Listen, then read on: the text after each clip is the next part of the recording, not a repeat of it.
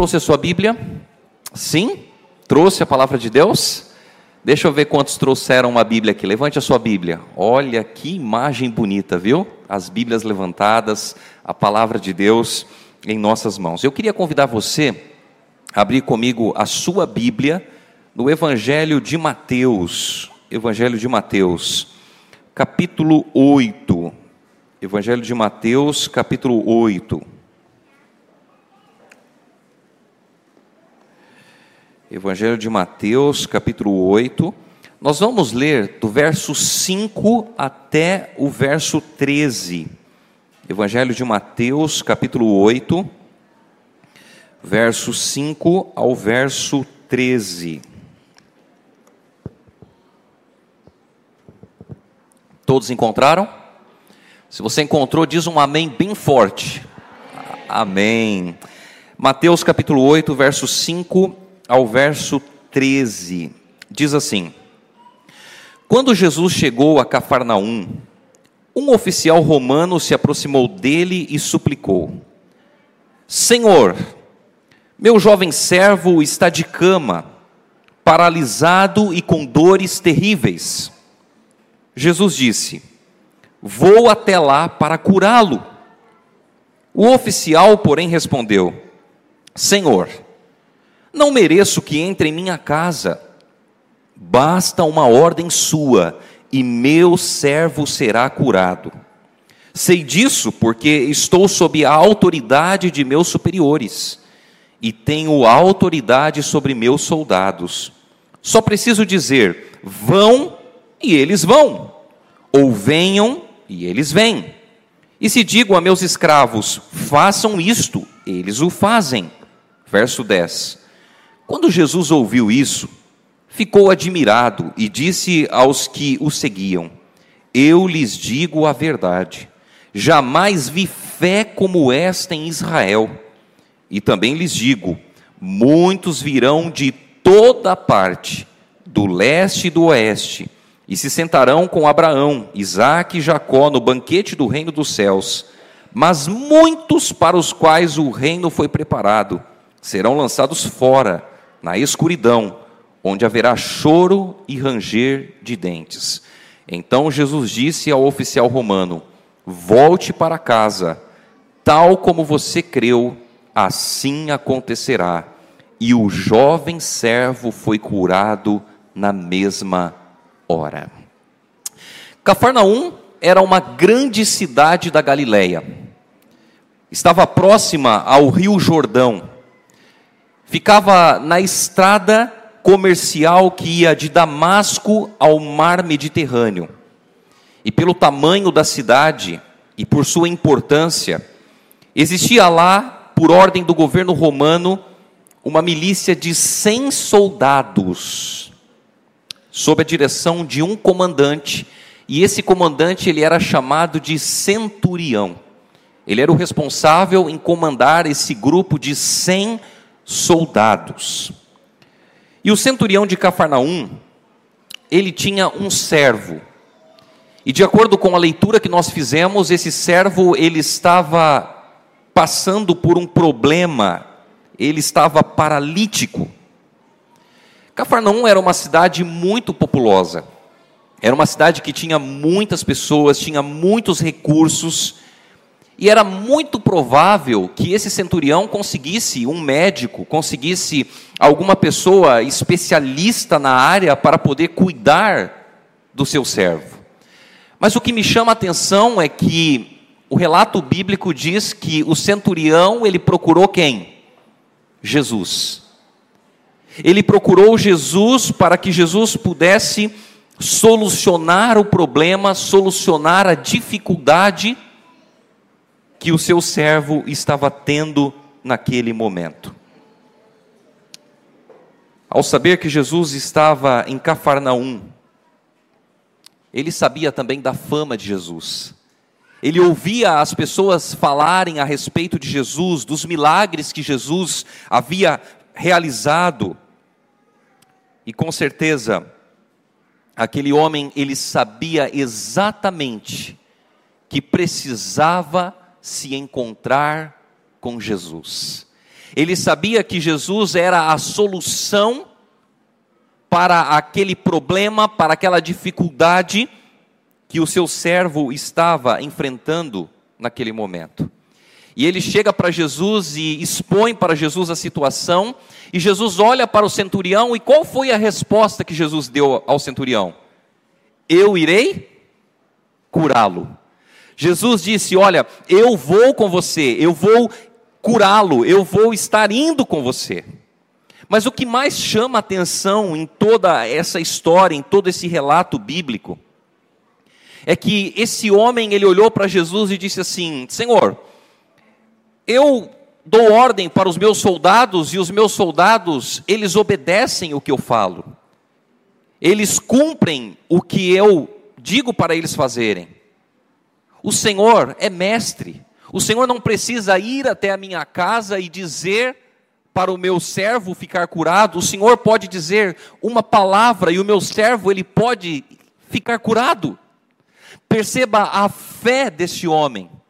Perceba a confiança que ele tinha a respeito de Jesus. Ele não estava duvidando do poder de Deus, ele não estava duvidando da atuação de Deus, ele não estava em nenhum momento duvidando da grandeza de Deus, mas ele estava confiando em Jesus.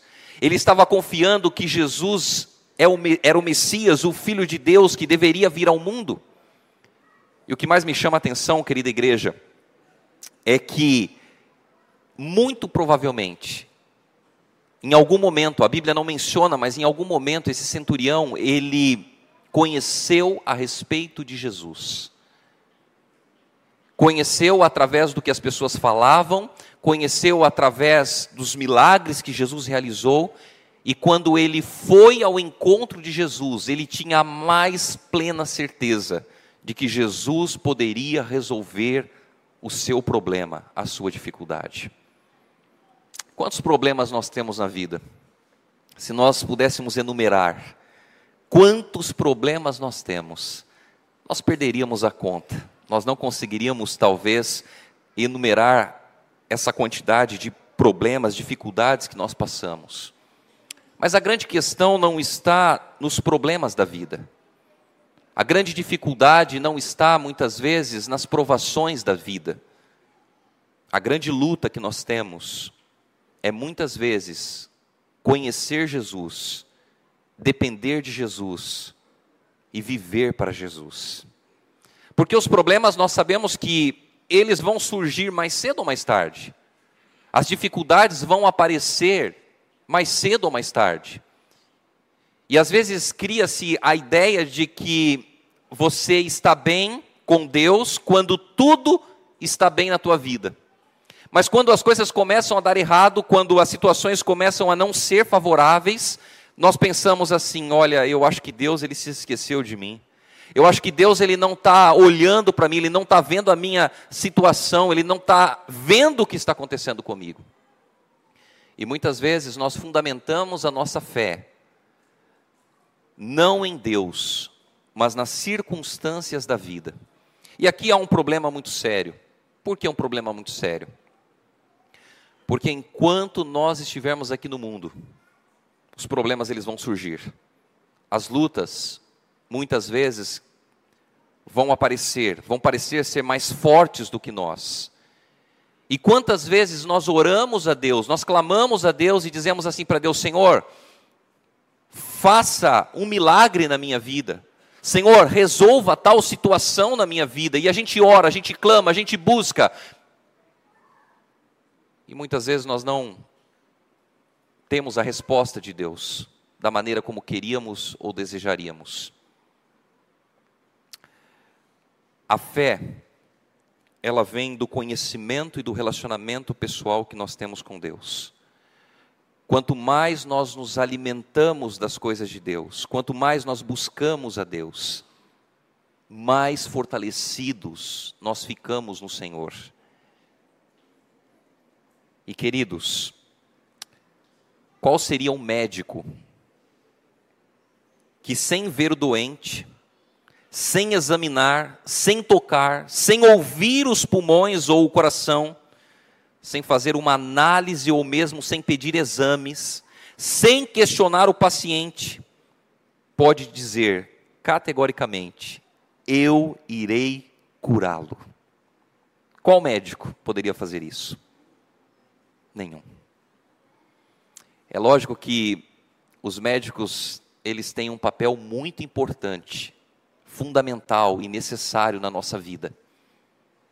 E nós devemos, logicamente, procurar os médicos quando temos dificuldades na nossa saúde. Mas o que eu quero dizer é que Jesus, Ele é o médico dos médicos.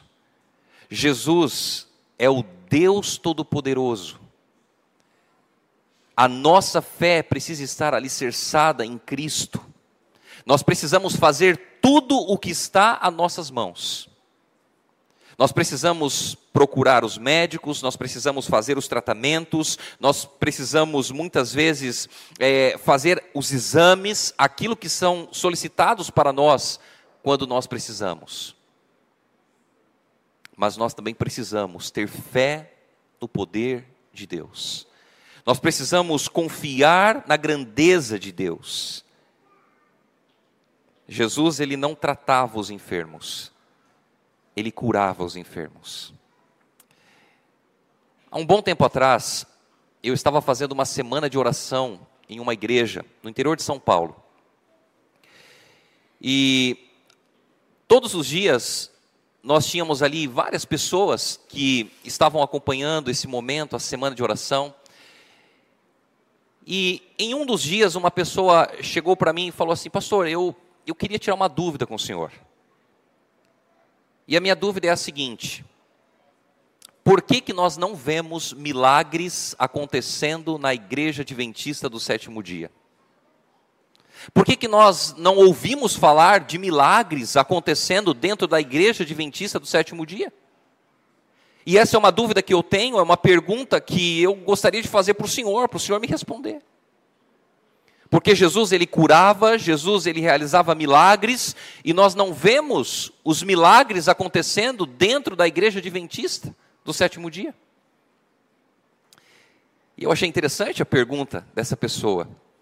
Porque essa talvez seja a dúvida que muitas pessoas têm, porque quando nós ligamos a televisão, o que nós mais ouvimos falar são de milagres.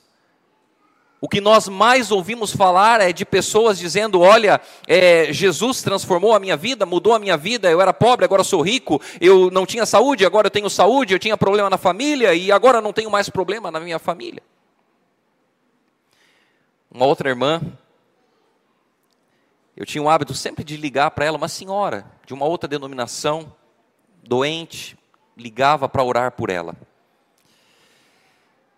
E várias vezes nas orações, ela dizia assim para mim: Pastor, o senhor vai orar? Eu falei: Vou. Então espera um pouquinho, pastor. Eu falei: Mas por quê? Não, é que eu vou lá na cozinha pegar um copo, vou colocar água lá, e o senhor vai orar pelo copo. E quando o senhor terminar de orar pelo copo, eu vou tomar essa água, pastor. E aí vai estar resolvido o meu problema. Você percebe que às vezes é mais fácil a gente acreditar em situações que vão de alguma forma mudar a realidade que nós estamos enfrentando, do que dar ouvidos à palavra de Deus, dar ouvidos para aquilo que Deus quer nos instruir e quer falar conosco. Perceba que o maior milagre que pode acontecer na vida do ser humano, primeiro ponto, não é a nossa saúde ser restabelecida. Lázaro, ele morreu e foi ressuscitado por Jesus. Mas o que aconteceu com Lázaro depois de um determinado tempo? O que, aconteceu com ele? Ele morreu novamente. As pessoas que foram curadas por Jesus, quando Jesus estava aqui na terra, o que aconteceu com essas pessoas depois de um tempo? Morreram. O que eu estou querendo dizer é que o maior milagre que pode acontecer na vida do ser humano é entregar a sua vida a Jesus. O maior milagre que pode acontecer na vida do ser humano é aceitar Jesus como Senhor e Salvador, é passar por uma conversão de vida, é passar por uma mudança de vida. O maior milagre que nós podemos ter é a certeza de que um dia nós viver, viveremos eternamente ao lado de Cristo Jesus. Este é o maior milagre que pode existir na vida do ser humano. É a certeza da salvação em Jesus Cristo, é a dependência de Jesus todos os dias. Querido irmão, querida irmã, não pode haver maior milagre do que esse. Nós éramos pecadores, deveríamos morrer eternamente, mas Jesus ele veio, ele morreu, ele pagou o preço do pecado, para que eu e você pudéssemos aceitá-lo de todo o nosso coração, para que eu e você pudéssemos ter a certeza de que um dia toda dor, todo sofrimento, todas as dificuldades que nós passamos aqui vai terminar. E nós iremos morar com Jesus para sempre, por toda a eternidade. Esse é o maior milagre o milagre da mudança, da transformação do coração. O nosso coração é um coração de pedra, é um coração duro, é um coração egoísta, é um coração que muitas vezes nos entristece. Mas é um coração que Jesus deseja quebrar e transformar em um coração de carne, segundo o querer e a vontade de Deus em nossa vida. O segundo ponto, o segundo maior milagre que nós podemos ter, sabe qual é? Se chama o milagre da prevenção. E nós, como adventistas do sétimo dia, nós cremos, nós cremos que precisamos cuidar do nosso corpo, porque de acordo com a Bíblia, o nosso corpo ele é o templo do Espírito, do Espírito Santo. Nós temos os oito remédios da natureza. E esses oito remédios da natureza, eles não são para ser utilizados somente quando você está com o problema, com a dificuldade de saúde. Esses remédios, eles devem ser utilizados todos os dias, como uma forma de prevenção, como uma forma de cuidado, como uma forma de você se preocupar com aquilo que é mais precioso, o templo do Espírito Santo. Jesus pode realizar milagres? Pode. Jesus realiza milagres dentro da igreja adventista? Realiza. Realiza. Jesus, ele transforma o coração das pessoas. Jesus, ele nos ajuda, ele nos ajuda a cada dia mais entender a importância do cuidado da nossa saúde. E ele também opera milagres quando preciso for em situações em que já não é, não dá mais o que fazer. Muitos e muitos milagres eles acontecem. Eu estou lendo um livro, eu acho que muitos de vocês já leram, que tem como título Ouse pedir mais. Esse livro, ele foi um livro da área jovem alguns anos atrás, e ele fala sobre o poder da oração.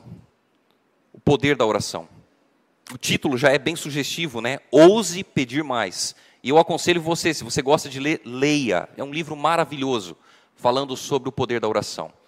E ele conta a história de um pastor e de uma igreja. Eles buscavam a Deus através da oração.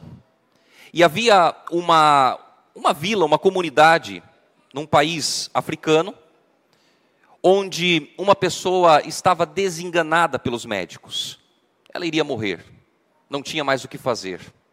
A família, as pessoas daquela comunidade, elas não eram cristãs, elas não conheciam a Deus, mas uma pessoa que conhecia a família foi até o pastor e contou o que havia, o que estava acontecendo. E o pastor então agora começa a orar, interceder, por aquela pessoa que estava doente.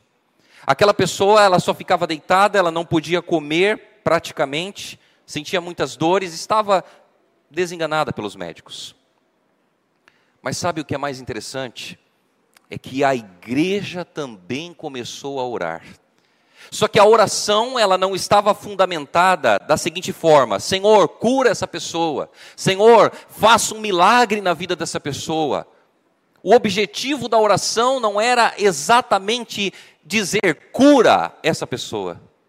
Mas o foco da oração era: Senhor, mostre o teu poder e a tua atuação na vida dessa pessoa, para que as outras pessoas conheçam o Deus verdadeiro, o Deus eterno, o poder de Deus.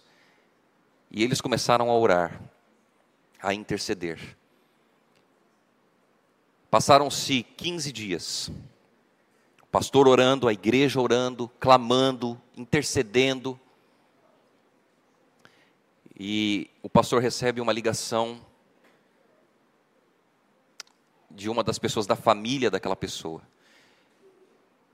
E na ligação a pessoa dizia assim: Pastor, eu acho que agora não dá mais. Eu acho que agora é os últimos momentos da vida, da vida dessa pessoa, da nossa família. E o pastor então disse para ela: faça o seguinte: leia para ela o Salmo 30. Não lembro agora se é o Salmo 30 ou 33. Leia para ela o Salmo 30. E nós vamos estar orando por ela. E ela desligou o telefone. Falou: Eu não vou ler o salmo, ela não vai entender nada do que eu estou falando, né? Para que, que eu vou ler o salmo? E ela não leu. Mas o pastor e a igreja começou a orar a interceder, a clamar a Deus por aquela pessoa, pela vida daquela pessoa, e para que as pessoas que estavam ao redor conhecessem o Deus eterno, o Deus grandioso, o Deus poderoso.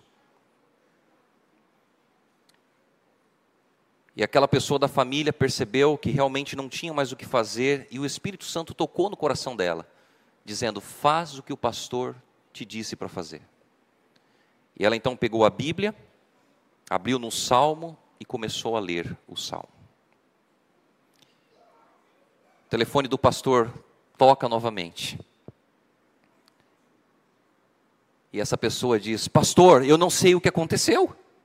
Eu não sei o que aconteceu, porque a pessoa da minha família, ela não se mexia, não falava, não comia, e eu, quando ouvi o conselho que o Senhor me disse, eu não li, mas eu percebi que não tinha o que fazer e eu li. E quando eu terminei de ler, ela começou a se movimentar e ela se sentou na cama com fome, pedindo comida. Está comendo. E aquela notícia se espalhou em toda a comunidade do que Deus havia feito na vida daquela pessoa. E através do que Deus havia realizado na vida daquela pessoa, sabe o que aconteceu? Muitas pessoas entregaram a vida a Jesus.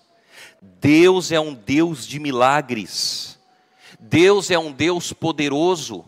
Mas entenda bem uma coisa: os milagres de Deus, eles não estão atrelados muitas vezes naquilo que nós ouvimos por aí. Os milagres de Deus, eles estão atrelados à nossa dependência dele e para que o nome dele seja glorificado através de nós. Através de nós. Aquele centurião, quando ele ouviu Jesus dizendo: Eu estou indo para a tua casa, ele poderia dizer: Senhor, vamos rápido, vamos rápido, porque não vai dar tempo. Ele está gravemente mal, está ruim, vai morrer. Vamos rápido. Mas a atitude dele foi totalmente contrária. Totalmente contrária. Ele diz assim: Senhor, não mereço receber-te embaixo do meu teto. Eu não mereço que o Senhor entre na minha casa. Eu sou um pecador. Eu sou indigno da tua graça, das tuas misericórdias. Eu não mereço que o Senhor esteja na minha casa, Senhor. Mas, Senhor, diga apenas uma palavra, que o meu servo será curado. Havia naquele centurião o temor pelo sagrado, pelas coisas de Deus. E quando nós falamos sobre esse tema, nós percebemos que muitas vezes nós temos perdido o temor pelas coisas sagradas, a reverência pelas coisas de Deus. E é algo que nós precisamos buscar também na nossa vida. É algo que nós precisamos colocar em prática. O interessante é que esse centurião, ele não era judeu. Ele não havia sido educado desde a infância nos preceitos do judaísmo. Ele não sabia a Torá de cabeça. Ele não sacrificava. Muito pelo contrário. Esse centurião, ele era um cidadão romano, criado em um império pagão, onde se adoravam vários deuses e onde se havia uma cultura que ignorava o Deus criador e mantenedor de todas as coisas. E no primeiro século, essa cultura, né, perseguiu os cristãos, porque os cristãos eles não reconheciam o imperador como uma divindade, ou seja, como como um Deus. Mesmo assim, com uma vida onde não havia um conhecimento pleno a respeito de Deus. Esse centurião, ele tinha um coração temente a Deus. E por isso ele não pediu para que Jesus fosse até a sua casa, mas que Jesus dissesse apenas uma palavra. Qual é a lição que nós aprendemos aqui? Primeiro ponto. Nós, como adventistas do sétimo dia, nós não cremos que seremos os únicos a sermos salvos. Nós cremos que Deus ele tem os seus filhos sinceros espalhados em todas as igrejas, em todos os lugares ao redor do mundo. Nós cremos que somos sim a igreja remanescente de Deus nos últimos dias. A igreja que tem a verdade da palavra de Deus a igreja que foi chamada por Deus para um propósito, para uma finalidade nos últimos dias. Mas Deus ele tem os seus filhos sinceros espalhados em todos os lugares. E o Espírito de Profecia ele menciona que a maior parte do povo de Deus não está dentro da igreja. Está onde? Fora. E eles ouvirão a mensagem dos três anjos e sairão de Babilônia para se juntar ao povo, ao povo de Deus. Existem muitas pessoas sinceras que não conhecem a verdade, não conhecem a palavra de Deus, e muitos estão sedentos da palavra de Deus desejam conhecer, desejam saber quais são os planos, a vontade de Deus para elas.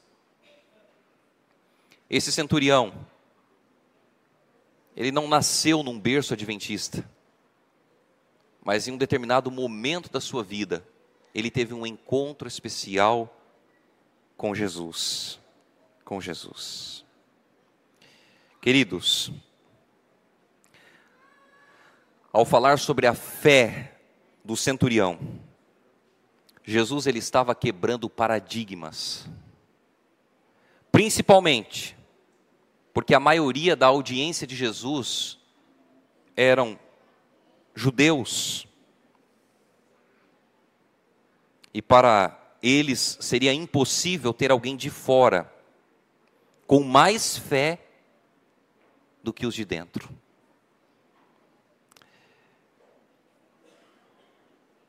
A fé direcionada em Jesus, independente de qualquer instituição humana, é algo entre o homem e Deus.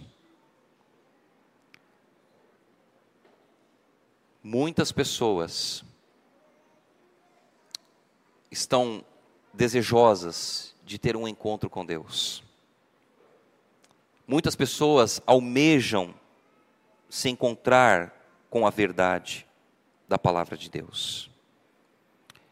E nós podemos dizer três lições que nós aprendemos na lição, na vida do relato do centurião. Primeiro, amor. Amor. Ele intercedeu pelo seu servo. Você tem intercedido pelas pessoas que você conhece? Será que nós temos colocado as pessoas que nós conhecemos e que necessitamos nas mãos de Deus? Será que nós temos convidado essas pessoas a ter um encontro com Deus? Será que nós temos demonstrado amor pelas pessoas pelas quais nós conhecemos? O centurião, ele demonstrou amor, ele intercedeu, ele foi atrás, ele fez de tudo para que o servo fosse curado.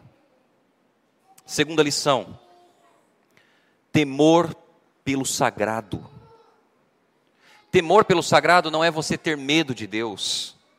Não é você ficar apavorado com Deus, não, não é isso.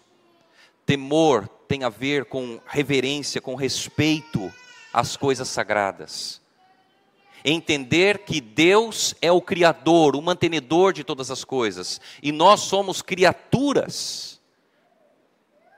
Nós não somos dignos do amor de Deus, da grandeza de Deus. Reverenciar a Deus, e todas as vezes que nós estamos na igreja, nós estamos na casa de Deus para reverenciá-lo, para buscá-lo. E uma coisa bem simples que eu aprendi quando criança, eu não sei quantos aprenderam isso, mas que tem a ver com o temor às coisas sagradas, a reverência às coisas sagradas. Meu pai e minha mãe diziam assim: Olha, a Bíblia é um livro sagrado. Por que, que a Bíblia é um livro sagrado? Porque aqui está a palavra de Deus. E ela dizia assim para mim: Você nunca coloque nada em cima da Bíblia. Nunca. A Bíblia, ela sempre precisa estar sobre as outras coisas. Nunca coloque a sua lição, os seus livros, nunca coloque nada sobre a Bíblia. Porque a Bíblia, ela é sagrada. Ela é diferente dos demais livros, ela é diferente de qualquer outra coisa. É a palavra de Deus. E hoje, até hoje, quando eu pego a Bíblia e eu sinto a vontade de colocar alguma coisa em cima, eu lembro. Não, não pode. Não pode. Porque a Bíblia é a palavra de Deus. Temor pelo sagrado. O centurião, ele não permitiu que Jesus fosse à sua casa. Porque ele sabia que era indigno, era um pecador, e que Jesus era santo, Jesus era o próprio Deus. E a terceira lição: foi a fé que ele demonstrou no poder de Deus. O que tem afligido você, querido irmão, querida irmã, ao longo dos últimos dias? Quais são as provações que você tem enfrentado? Será que hoje você está aqui na igreja, mas está com o coração apertado, está triste por causa de alguma coisa? Talvez está magoado com algum irmão, com alguma irmã. Talvez hoje esteja enfrentando algum problema tão sério que você está se perguntando assim: Senhor, o que eu vou fazer para resolver? Como eu vou solucionar isso? Quais são as lutas que você tem passado? Quais são as provações que você tem enfrentado? Jesus hoje quer dizer para você: se acalme, confie em mim, entenda que eu me importo com você, me importo com as suas necessidades, me importo com as suas lutas. Entenda que eu estou cuidando de você. Quais são as lutas internas que estão dentro de você? Jesus pode, pode resolvê-las. Você só precisa se entregar a Ele. Você só precisa buscá-lo de todo o teu coração.